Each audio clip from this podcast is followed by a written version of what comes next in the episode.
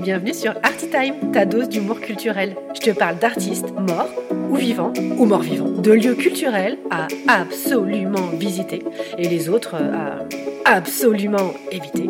Je te fais des résumés des expositions si t'as la flemme d'y aller tu veux briller à la machine à café ou le dimanche midi chez ta belle-mère. Ne me remercie pas, c'est gratuit. Enfin, tu peux quand même lâcher un petit commentaire, hein, ça serait sympa. Allez, bonne écoute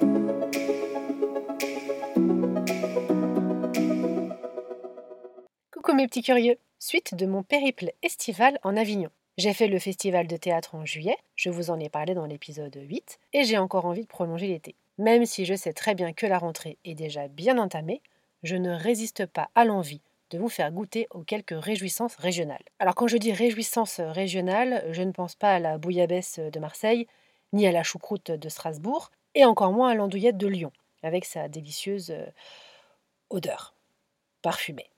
Miam, miam, miam, c'est bon de manger. Miam, miam, miam, c'est bon de mâcher. Mais comment font ces gens?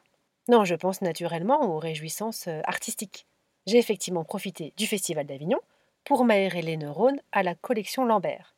Je dois vous avouer que c'est une sorte de pèlerinage pour moi. J'adore ce lieu et encore plus pendant le festival. C'est un havre de paix. Enfin, surtout de silence. Oui, parce qu'il est quasiment impossible hein, d'avoir du calme dans l'enceinte d'Avignon. Bah, à cause de tous ces troubadours, enfin les comédiens, qui ne cessent de vous harceler dans la rue pour que vous preniez leur flyer. Alors qu'à la collection Lambert, le silence est requis. C'est à ce moment-là que mon podcast se transforme en podcast ASMR. Non, pas du tout. C'est d'ailleurs euh, avec ça, le silence, que débute la visite. Une inscription du mot silence en grand sur le mur de l'entrée qui vous met tout de suite au parfum. C'est l'artiste Douglas Gordon qui l'avait apposé lors de son expo qui lui était consacrée en 2008. Mais avant d'aller plus loin, comme je sais que vous vous posez la question, même que ça vous turlupine un peu, j'en suis persuadée, je vais tout de suite retirer ce caillou de vos pensées. Non, la collection d'Ambert n'est pas la collection privée des œuvres cinématographiques de Wilson, et surtout pas celle de Christophe, mais plutôt celle de Yvon.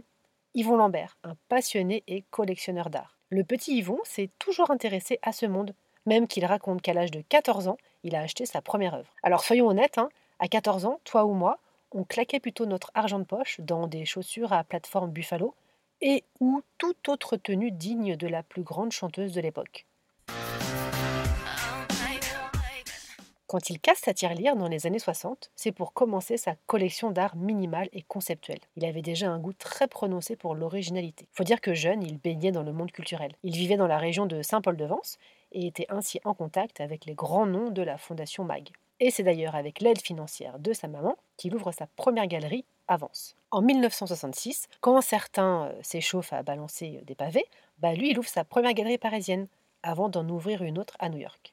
Il y présente d'abord des artistes d'art moderne pour rapidement se tourner vers des artistes américains, piliers de l'art conceptuel et minimal. Et puis bah, il continue à faire son petit bonhomme de chemin, hein, complétant sa collection de quelques œuvres d'artistes en vogue, très en vogue. Jean-Michel Basquiat, Christian Boltanski, Daniel Buren, Ansel Kiefer, Bertrand Lavier, pour ne citer que les plus connus. Et puis, fin 2011, gros craquage, il ferme sa galerie new-yorkaise, puis celle de Paris, pour aller retrouver les cigales.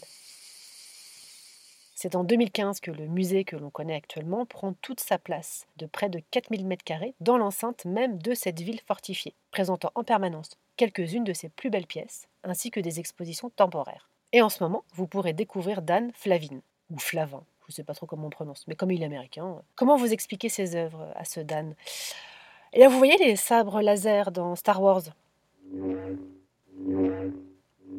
Bah, Lui, il en a fait une expo. En fait, Dan, il utilise des néons, oui, les grands tubes euh, fluorescents, idéal pour péter la rétine des visiteurs.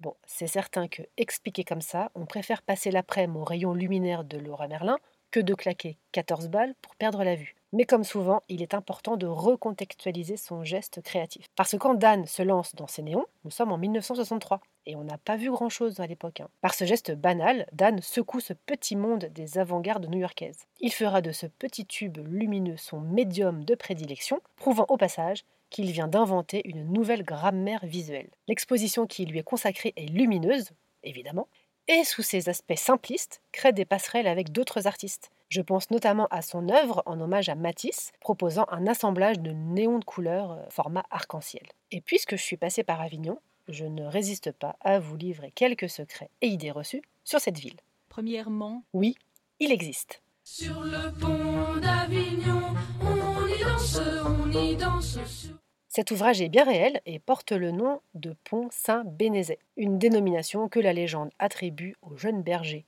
Petit Benoît, plus connu sous le nom de Bénézet, qui aurait reçu à l'âge de 12 ans l'ordre divin de construire cet étrange édifice. Maintenant, vous pouvez briller dans la cour de récréation de la maternelle de votre quartier.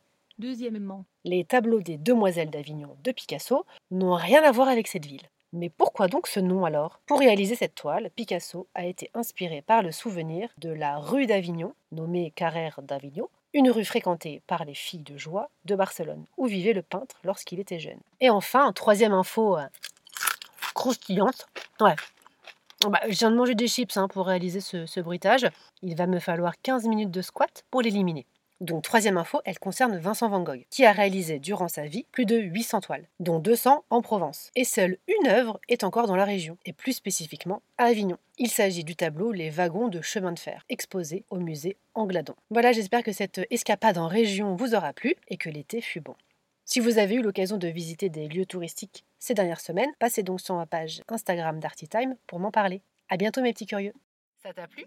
Laisse-moi un gentil commentaire, ça aidera mes amis les algorithmes à propulser ce podcast. Et parle-en autour de toi, à la machine à café, dans le métro. Bah tiens oui, si là t'es dans le métro, en ce moment, parle-en à ton voisin. Tu peux aussi lui parler de la page Instagram d'Artitime. Merci. Allez, bisous bisous.